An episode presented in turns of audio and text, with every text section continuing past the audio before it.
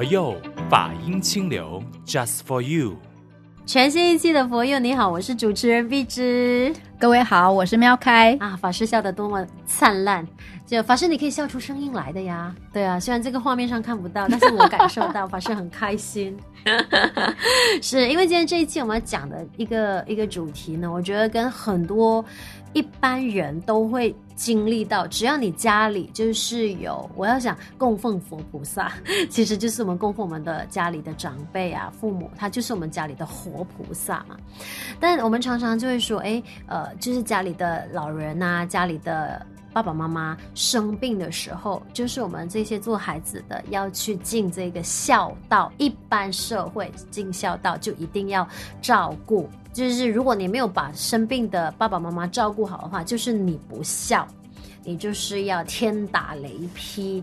哇，这种用词哈的谴责，我觉得那个心理压力或者是那种。就是好像我如果一旦不能照顾的时候，我就好像要我下地狱。可是对于照顾一个长期患病的人来讲，嗯，我觉得这个在佛教的议题来说，真的就是我如果一下子在照顾的时候，呃，就是会起那个其实愤怒啊，或者生气，或者是骂的时候，我我真的就是要下地狱，我就是不孝吗？法师，碧芝在讲这一段话的时候啊。我突然呢，念头里闪过了一个故事。嗯，呃，有一个信徒呢，他照顾一个中风的老母亲。嗯，那这个老母亲的中风呢，是因为她不喝水。因为我们都知道，早年的母亲呐，生孩子不是生一个两个，是生将近一打孩子。对，所以年纪大了，很大部分都有所谓的漏尿的问题。哦，再加上呢，他们生活在乡下。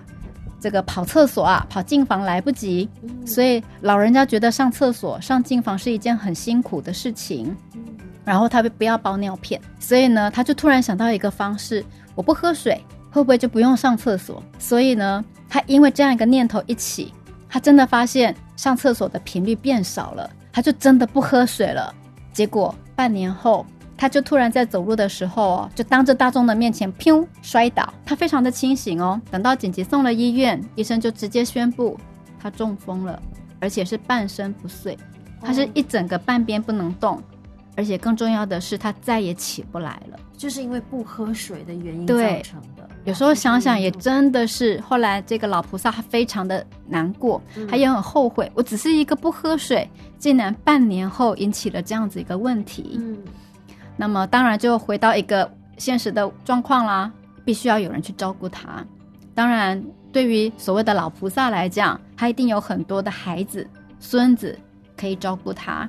可是，一天、两天、一个礼拜、一个月、一年下来呢，这些人到底在哪里？就回到我们刚刚提到的“久病床前无孝子”。但是啊。他总是有一个孩子，永远都站在他的身边。但是呢，在他告诉我们的故事里啊，刚开始这个老妈妈脾气非常的好，而且是这个村子里面听说还是最大的美人。我觉得她会美，是因为她的心地很善良。她也不是生病，她只是中风。嗯，她的情绪就开始变了，因为她再也不能行动自如，她再也不能做她可以用脚的事情的事情了。嗯嗯。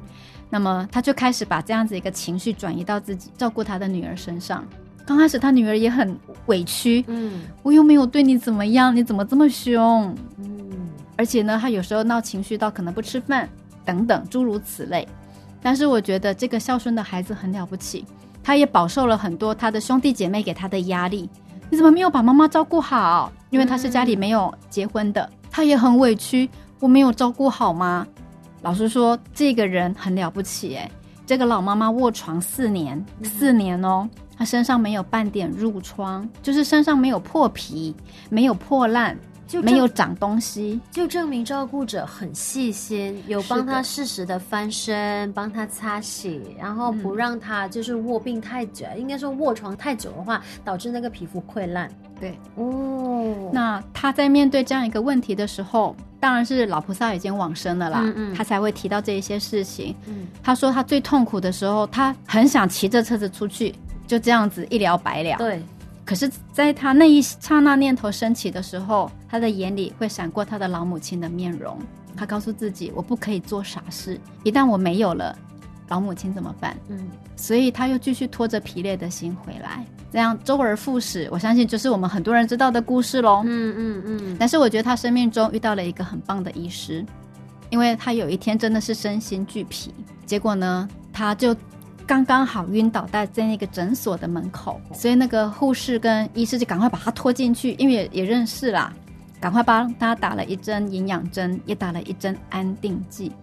之后呢，那个医生很棒，他遣退了所有的护士，就告诉他：“你就在这边好好的休息吧，嗯，你睡够了再回家。”医生给予他适当的空间，给予他适当的自我面对自己的因缘，嗯，所以呢，他又重新站起来。回到自己的家里，继续完成他没有完成的任务，所以一直守护到他的妈妈过世，就是用了四年的时间。可是我觉得法师讲这个故事的时候啊，他其实反映出很多家里有有患病的长辈的时候，这些儿女的那个压力，因为要长期照顾一个患病者，我觉得承受的那个心理跟生理压力，不是我们一般人可以承受的。首先，第一个是那个心理压力，因为我们会担现。自己有没有把他照顾好，照顾不好，然后还要外在的压力，那就是谴责骂。因为如果说，哎，你没有在你的妈妈或者是爸爸去看医生吗？你为什么会让他这样？你为什么会让他那样？大家把所有的矛头跟指责都是去到那个陪伴者、照顾者的身上，而不会有人对生病的那个人呢提出任何的意见，就是变成说生病的人最大。呃，我我觉得不管是不是子女都好了，就是站在一个陪伴者的角度的时候，那我已经是放下我所有的事情，然后来照顾你。你不用跟跟我说谢谢，但是至少你不要把所有的脾气发在我身上。可是问题又在于生病的那个人他又控制不了哦。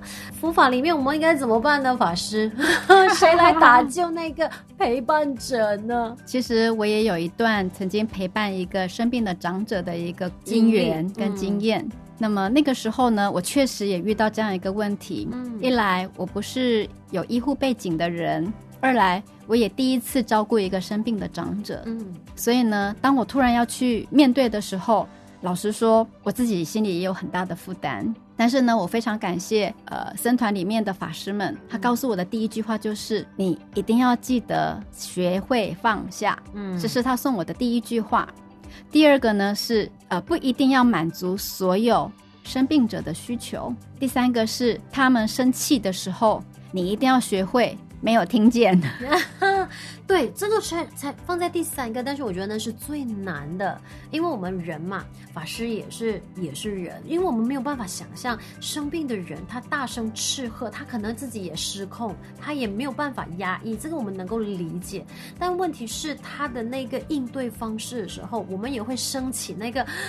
为什么我要这么委屈？为什么我要这样子去面对？其实很煎熬的，要当听不见太难了。法师，我就想起这个长辈啊，他曾经告诉我一段话，嗯，他跟我说：“你不是生病的人，你没有办法理解生病的人的痛苦，还有他那种身体不舒服的感受。”他说。我不是故意要发脾气的，而是当下你痛到受不了的时候，你只能对着人说话。那一种情绪的宣泄，其实只是为了他要解决他的身体不舒服的那种感觉。嗯，我我觉得他那一句话其实也提醒了我。那么我在守护他的一个过程里呢，其实我最常跟他抢电视。为什么呢？因为对于呃长者来讲，他一定有他爱好的东西啊。但是对我来讲，我跟他抢电视的原因是因为。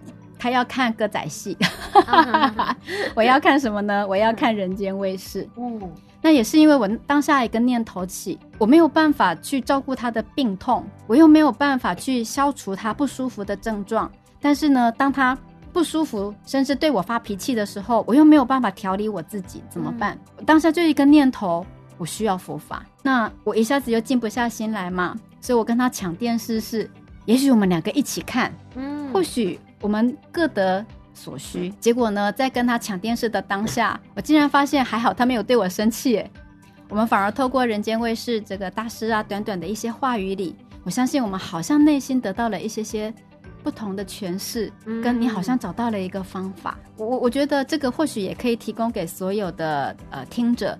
如果你的身边真的有人生病的时候，也许很有可能您就是那个照顾者、守护者，一定要让自己身心要健康。嗯，那寻找的方式是什么呢？我觉得偶尔找一个自己适合做的方式。像我的陪伴者也是一个佛教徒啊，嗯，所以我们两个就找到一个共同的目标。我看佛教电视台，或许我们不一定有共同的想要看的内容，但是因为它是佛教电视台，那么它也提醒了我们自己，我是不是有提起我的正念，如实正观，生病的原因是什么？那我怎么去面对生病，或者我怎么消除我的生病？我觉得法师刚好遇到的就是大家都有是共同的信仰嘛。但很多时候呢，一些陪伴者他照顾那个生病者的时候，他是没有信仰的，甚至是我觉得说陪伴者未必有信仰。但我觉得说，呃，在陪伴照顾的那个当下的时候，我觉得先撇除一个很重要的点，就是我们先问回自己，我有没有在呃照顾的当下尽力了。那如果我真的有尽力了的话，外面的声音它就是停留在外面的声音，就符合了法师刚才所说的，别人说什么或者是他骂你的话，你要学会听不见。那这个真的有挑战，因为我们是人嘛，是都会对每一句话、每一个反应、一个眼神，我们都会起心动念。对，但是我们真的就是在那个学习，就是要学习说，我有尽力了，那我学习放下。这些人的批判，所以很多人在陪伴的一个状态里面的时候，到一半他就会他自己也有情绪，他就会说：“那么厉害，你来照顾啊？”你明白我意思吗？对对，对吧？但是我觉得说，当然这个是气话，可是我觉得如果换一个方式，你可以询问回那个批判你的人，不如换一天你来试一下照顾，你看你会有什么感受，你就能够设身处地的帮我想。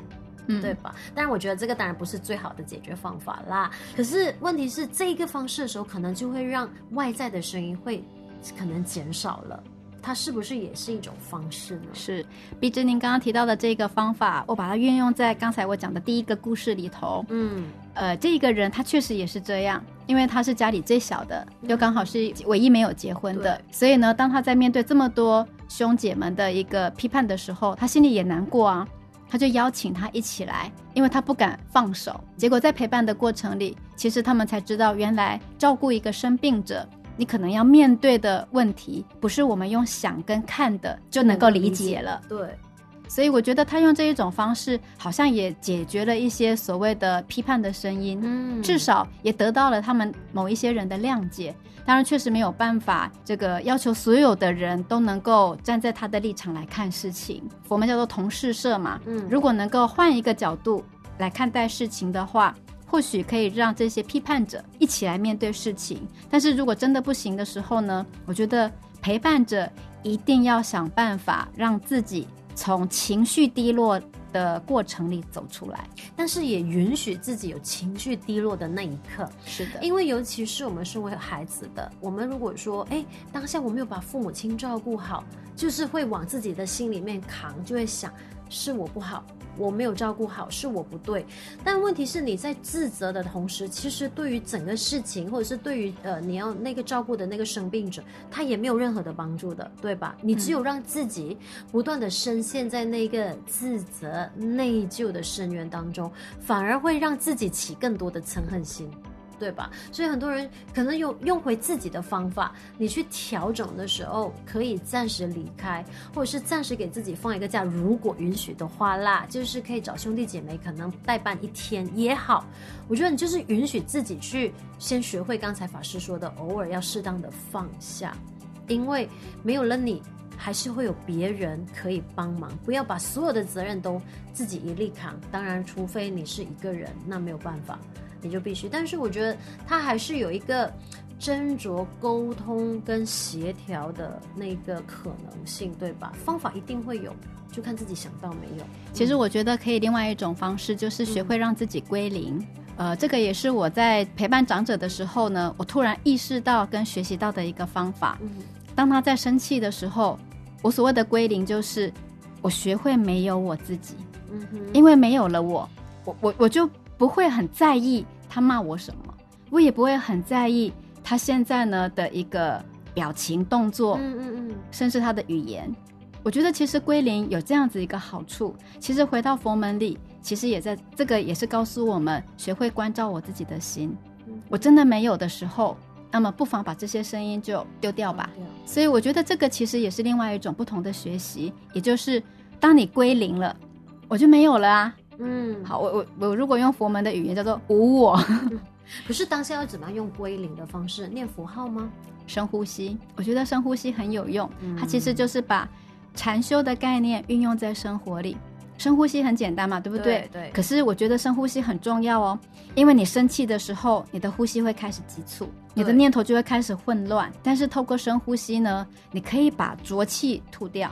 当新鲜空气慢慢进来，嗯、再把呼吸拉长的时候，哎，有时候还真的不会生气。对，就是可能暂时就是停了一下，因为很多时候陪伴啊，应该说生病者他往你身上就是可能大声说话啊，语那个语言的力量啊，全部就是冲往你的方向冲的时候，我们自然的反应了，就是要回嘴回驳对方，嗯、然后那个自己的生气的心情啊情绪也被挑起了。但是你一深呼吸的时候，其实你就截断了所有的可能性，他可能还是继续骂的。但是你当下那个画面就是静止不动，但是其实你是深呼吸，你就是停止了那个对接的能量，那变成这一个可能要反复练习了。嗯，对对对对，因为看就看自己深呼吸能够几次把持得住啊，法师。然后第二个我想要分享，可以陪伴生病的人做他喜欢的事。哦、嗯，这个也是我在之前的这个陪伴经验里面得到的。那像这个长者，他很爱唱歌，嗯，他在不舒服的时候啊，他竟然会跟我说：“你可不可以唱歌给我听？”我刚开始不理解，嗯，可是后来我才发现，原来那是他的嗜好。他也许在沉浸在这个过程里的当下，他已经忘记自己不舒服了。明白。那如果说今天长辈不一定爱唱歌，他可能爱画画，也不一定爱了，而是他想要做什么的时候，嗯，或者我们也可以一起来陪伴，在跟他对话，在跟他分享的过程里。因为他转移了目标，对，那很有可能他就会减轻他的疼痛。嗯，有事情可以忙碌，是，但是就是可以暂时放松。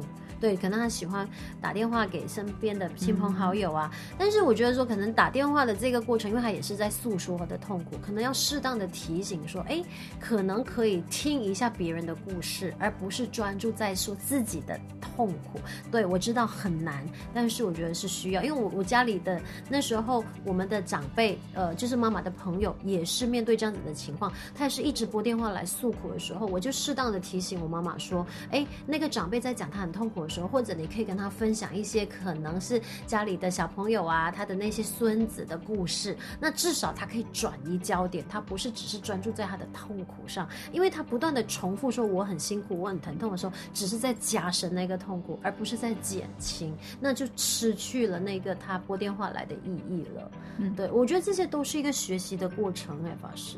所以我觉得我们生而为人呐、啊，真是一件很了不起的事情。嗯。我记得呢，在这个成佛之道里面也有提到啊，嗯，他说，身为人是有三件殊胜的事情。嗯哼，第一个是干嘛呢？我原来我可以勤奋用功，哎，我就举这一个点，就是因为我们可以勤奋用功，所以可以把不好的东西变成是好的，把我不会的变成是会的。他同样的，我也可以让我生气变成没有气。嗯，所以我就举这样一个例子，是人生旅途上我们面对的事情林林总总。那我怎么学会善观因缘？然后呢，在面对的当下，我学会放下，但是也不要忘记再提起。嗯，需要时间。如果说刚好你这一期也听到我们佛友的这一期的节目，你刚好又是这个陪伴者的话，那我们就说，哎，我们就是学习。当然放下讲很容易，我我们知道真的不容易。但是呢，不不要先求有没有回报，先自问，哎，我有没有尽力？如果我经历了一切的发生，我们就顺着那个因缘走，允许自己难过，允许自己可以在适当的时候，好像法师说的，学会归零，暂时离开。暂时去就是放下，但是当然你要你要安顿好，找到人帮忙，这样那变成说你有了给自己停顿了之后呢，你再回来的时候，其实又是又是重新再去面对，但是会比之前更有力量，因为我们懂得停下来，嗯、对吧？所以陪伴者，我们不能只是说他很伟大。呃，就是怎么说呢？那个福报。他是在修，可是这个过程我们知道是艰难的，嗯、所以辛苦了。但是我觉得我们可以换另外一个角度来看，嗯，其实所有的生病者啊，就是我们的一面镜子，他在提醒我们，嗯、当我生病的时候，我是不是除了用情绪来表达之外，我有没有其他的方式来解决我的病痛？第二个是，当我在面对我人生的路的时候，我除了消极之外，我有没有更积极的方式？乃至于呢，当我在跟生病的人互动的时候，我有没有办法尝试站在生病者的立场来看事情，还是我们用我们的立场来帮他决定？所以我觉得，其实生病的人是我们的老师，他甚至是我们的一面。我刚刚说的镜子之外，他更是我们的逆增上缘。他等于是提醒着我们去看一些我们没有看到的事情。对，所以我们还是一直在强调佛法的力量，其实就是让我们不断的提起正念，也给我们自己一个有一个安定的力量。当我们真的陪伴不来，或者是真的有太多的负面情绪的时候，你找佛菩萨吧，在佛菩萨面前，你可以求忏悔也好，念佛号也好，礼拜也好，就是对这佛菩萨都好，宣泄情绪也可以。对，我我觉得这个很重要。因为佛菩萨就是我们心里面的那一盏明灯，那就是指引你，请容许自己就是暂时的离开，暂时的放下。那个信仰的力量会让我们再再重新出发。嗯，呃，我自己的一个想法，想要跟大家分享。嗯，其实我们有时候会生病啊，是自己自找的。我终结了几个故事，也包括我自己陪伴的一个经验哦。我觉得会生病呢，其实有一个最大的因素就是不喝水。我还要再强调一次，不喝水，因为我觉得它很重要。因为呢，这个我们在学习的这个课本里头，不是一一直告诉我们吗？人体有百分之九十的成分都是水。那既然水这么重要，我们为什么不要喝水呢？但是我讲的水是真的白开水，不是所谓的饮料哦。饮料其实对身体是不好的，是因为它有其他的那种化学药物、添加物，所以不是说我有喝奶茶，我有喝汽水呃汽水啊，我有喝那个咖啡啊茶，它其实都不是白开水、温水。嗯，嗯，所以呢，建议大家一定要记得要多喝水。那么第二个呢是，如果你真的生病了，请记得。有病要去看医生，然后呢，要记得遵照医生的指导，按时吃药，绝对不可以自己当医师决定停药或者不吃药，或者增加药量，这个都是会让我们身体再度恶化的一个很重要的问题。第三个是，请务必记得要运动。最后我要补充一个，我觉得我们能够学会每天保持一个愉快的心情，真的不容易生病哦。是，所以呢，也祝福在听节目的每一位。